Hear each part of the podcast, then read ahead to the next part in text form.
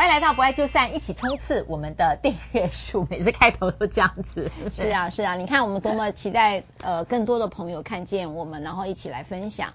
那讲这些故事，都是要让大家更明白，婚姻有各种形态的困境，也有它的解解决的方式。应该这样，对，不一定是法律的解决方式。哦，对，不一定是。好，那今天这个个案哦，我觉得蛮扯的，被性骚扰，然后后来他的配偶竟然去告他。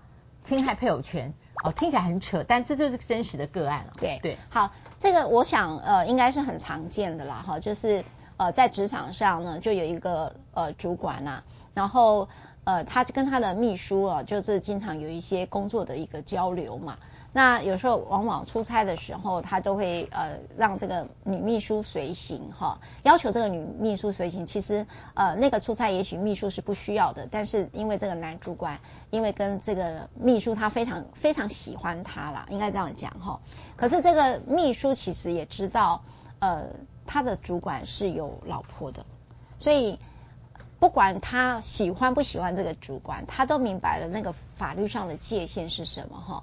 那可是他的职场上又没有办法跟这个主管做的很分离，所以其实这个位女秘书她在表面上因为是出差而不能拒绝，但是她也明着讲、暗示的讲，就是我跟你是不可能的。嗯，但是呢，呃，这个男性主管还是借由各种方式呢，让这个女主管去跟他约会，那甚至有更亲密的行为哈。那更亲密的行为，当然这个女性就崩溃了，因为这已经离开她对于自己人生的期待。她来工作并不是要去发展这样的一个亲密关系的，然后她的道德上也不允许她，她也知道她的未来不能走这条路，走这条路，她觉得她就整个困在这个里头。那因此她就提出了申诉，申诉她被职场性骚扰，因为呃这种过度追求确实对这对我们来讲是一个职场上性骚扰。可是呢，很遗憾的是这个。雇主呢，最后做出一个性骚扰不成立。好，他认为说这个是呃，也有一部分情愿的部分。对，是的，他认为这是一个你情我愿的一个婚外情的一个发展，哈，并不是一个性骚扰，所以雇主就认定就是呃性骚扰不成立。但是呢，也因为这个性骚扰的一个申诉事事件呢，就让这个配偶知道了这件事。那当然，大家如果知道的话就，就呃，你知道这时候原配一定护。是这样吗？一定护自己老公吗？哈、嗯，然后结果这个原配呢，为了要去拯救她老公的性骚扰事件呐，哈，所以她就是告他侵害配偶权，然后来让法院也好，跟让雇主也好，都脱免于被指控性骚扰的防治是没有做好，那也让她的老公呢不被性骚扰认定，她就整个故事的版本导向了是一个。呃，你情我愿的一个婚外情事件，所以这是一个战术。我觉得他的战略目标呢，是他应该呃，如果知道他先生就是想染指他的下属，那那他运用的他的战略目标可能就是呃，我护住这个婚姻，好，但是他的战术呢，就是说那我现在因为他在公司可能弄得人尽皆知，对不对？对。所以他的战术手法就是我强化，我强化呃这个。你跟他是你情我愿的，对，是一种情感上的出轨，而不是非常恶劣的性骚扰。所以为了强化这个情感上的出轨，他就告侵害配偶权，对，就告他侵害配偶权。嗯、那当然那时候，然后来保护她老公嘛，在职场上的呃一个道德上的呃名声，对对、嗯。但很遗憾了，这个案子最后我刚才讲，雇主性骚扰不成立，侵害配偶权是成立的。法院是怎么判呢？我觉得哈，这件事情我不能说法对错的问题哈，所谓对错是法院对错，就是说，呃，性骚扰的认定这件事情在台湾嘛，我自己呃认为其实因为在举证上的困难，尤其在雇主老是追求他，然后他就认为你没有拒绝，所以就会认为这个性骚扰是很难认定。因为我想请问，通常性骚扰他需要什么样的举证细节？这样讲好了，就是说呃。性骚扰的细节是这样，就是我们第一个，呃，这个机构它雇主，哈、哦，这叫做性别工作平等法，哈、哦，这个是属于职场上的性骚扰。那这种情形下呢，就要跟雇主提出申诉。一开始，一开始就要跟雇主提出申诉。哦、那雇主要进入调查的时候，他就有内部委员，哈、哦，譬如说三位，通常我们就三位，然后一个可能找一个外聘的委员，好、哦，那像我知道这个呃性骚扰事件，可能他就找他自己的法律顾问。就找他们那边的律师，好，再加上他们的人资室的主管人资长，人资长，然后再加上一个可能呃秘书处，哈，举例啦哈。通常我们看到公司的在做性骚扰调查，大概就是这样。可是呢，其实这三位不一定具有性骚扰的调查能力，也就是说，他可能不一定具有性别认知的一个能力哈。所以他们在做性骚扰调查的时候，呃，可能我这是一个主要的前提了哈。但是第二个，这三个人就形形成了一个调查小组，就调查有没有这件事实。好，如果这个调查小组认定是有这件事情的时候。然后呢，就由雇主依照劳基法的规定，如果说这个是一般的私人公司的话，依照劳基法的规定呢，然后可以对于这个行为人提出惩处、降薪、降职或者解雇的方式来做处理。这是在职场上性骚扰一般的处理方式。那我想请问，因为这个案子里面这个女性哈，呃，他之所以这个性骚扰，我我第一个我们前提是他雇主的故意，比方说他不想，呃。搞得这么复杂，对不对？所以他保护这个主管，然后你们两个是你情我愿，这也不进入公司的惩处范围。那你们两个都留下，然后各自改善啊，这样子。嗯、他他不愿意接受这个女孩女女女的下属。如果要性骚扰案成立的话，我们就讲职涯，先不要讲法律。那被骚扰者他必须提出哪些证据呢？好，就是通常他们的第一个做法哈，我们建议的方式就是说，如果你遇到这样的情形，会建议你。很清楚的写一个书面，好，不管你用 Line 或用什么样的一个方式，或者 email 的方式，告诉他，请你不要再，因为我拒绝你的追求，因为他就是在追求之间让大家误以为你是愿意，可是实际上你是违反你的意愿的。那这时候我们会在建议，当他有一些行为让你感觉到暧昧也好，或者让你感觉到不舒服，对吧？性骚扰要表意，对。那个不舒服就是你主观感受，这一件事一定要让他客观化，你不要只是内在不舒服，了解，因为对方不会知道，然后调查者也不知道，所以你应该要在第一次的时间，你就提出了一个这样的一个书面或 email，那告诉他说，我不知道你的意图是什么，但是我可以明白告诉你，我是不舒服也不愿意的。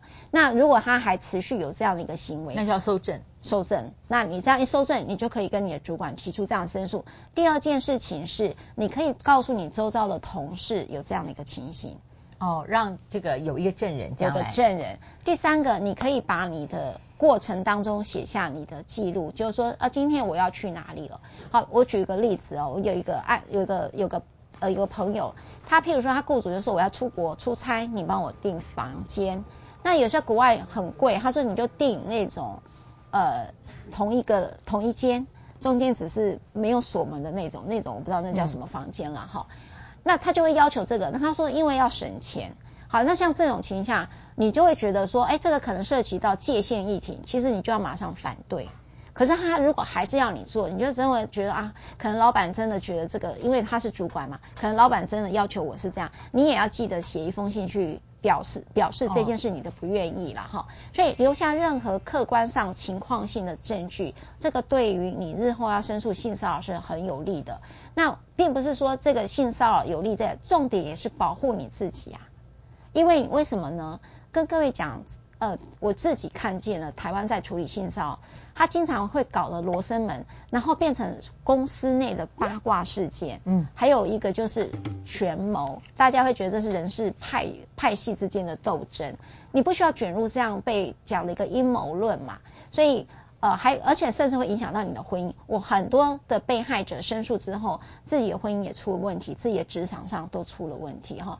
我我觉得这个是一个呃不是那么友善的一个状态。所以如果真的遇到这样的事情的话，就是多保护自己了。好，那这个在这个案子里面，还可以供应大家在法律上。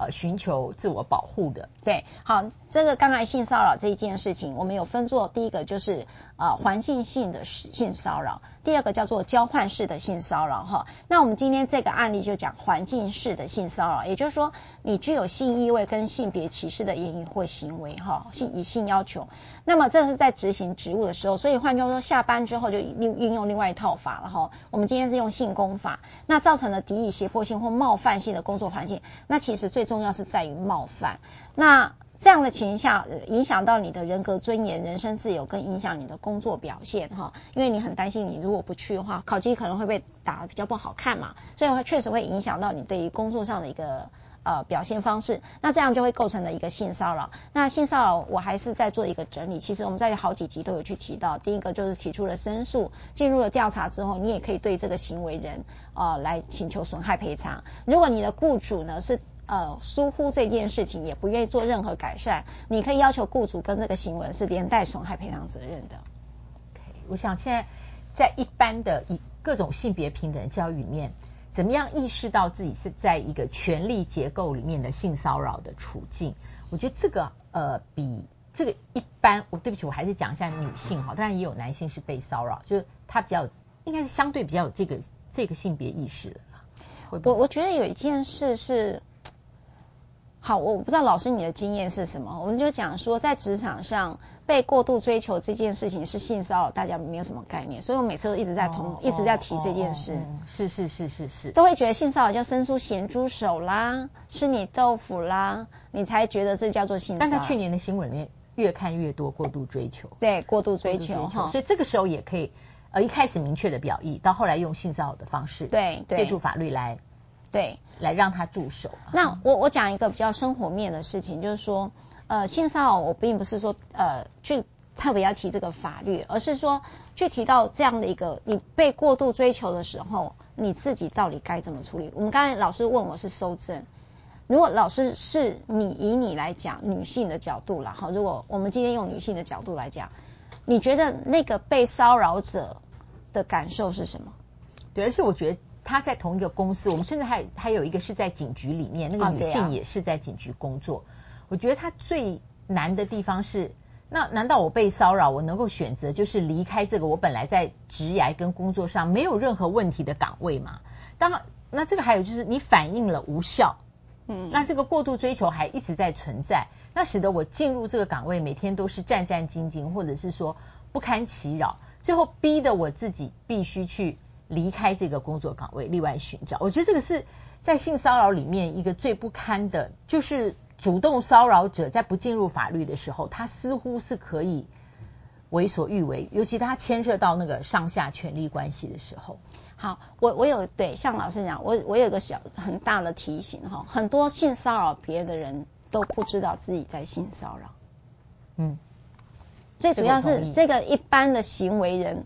都为什么会这么愤慨阴谋论啊，或者是这个女生仙人跳啦，不管你要用什么用语来。哦，我们有两次新闻啊，那个人第一个是那个警警察，他要带着配枪啊，跑到那个人以前同事家里去找他嘛。还有另外一个男性，他后来是采取决绝的手段，因为他们的如果他的说辞里面代表他的意识，他都认为他们交往过啊。对。就是这件事，比较可怕。这个比较可怕，就是说你都不知道你是在犯这样的一个行为，让另外一个人很痛苦。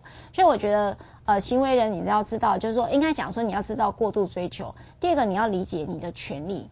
我们经常忘记自己对另外一个人是有权利，尤其我刚才讲那个主管，所以你就忘记了别人拒绝你的困难在哪里。好，那我讲呃被骚扰者的感受，我自己遇到的女性朋友就是。他非常的困惑，我这样是被性骚扰吗？但他非常痛苦，譬如说做噩梦，然后去办公室非常痛苦，然后因为他不知道用用一百个理由已经拒绝了这个主管，他不知道还可以生出什么样的理由，然后别人都讲，哎呀，都是他去，呃，譬如说生日礼物哈，我像我有一个女性朋友，她还会送主管生日礼物，好，那为什么要送？大家讲，你不是就是在挑逗暗示他吗？嗯，懂。啊，可是其实这个女性朋友不是这个意思，她会觉得说，我对你好一点，你可不可以不要再对我做这件事？然后后来我我讲一个，她她用一个说，到底你为什么要一直这么做？好，这件事情我不明白。她说，没有，我每次看到你的眼睛，我就觉得我活过来了。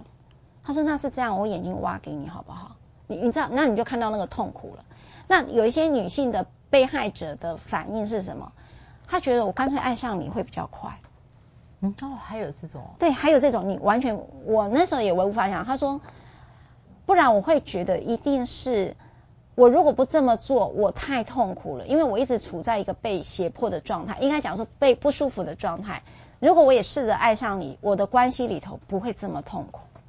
所以你大家可以去搜寻网络上一个，就是呃，我为你做早餐，也就是说我宁可这件事情是一个，仿佛我跟你真的是男欢女爱，我才不会这么痛苦。我宁可相信它不是一个攻击事件，我我当做它是一个我帮你为你做早餐的一个男欢女爱的一个约会。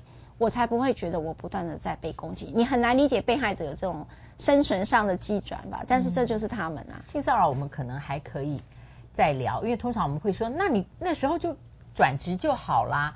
反正情境逃离不是像我们讲嘴巴讲的这么简单，没没那么容易的，容易。对，好，那更多的分享和更多的个案，只是它不可能解决所有的问题。但是当我们碰到这个问题的时候，不管我们作为旁观者或当事人。嗯，希望都有比原来在在在在这个你原来框架里面更多不一样的思考。嗯，好，不要忘了按赞、分享、开启小铃铛。我们下一次再会，拜拜。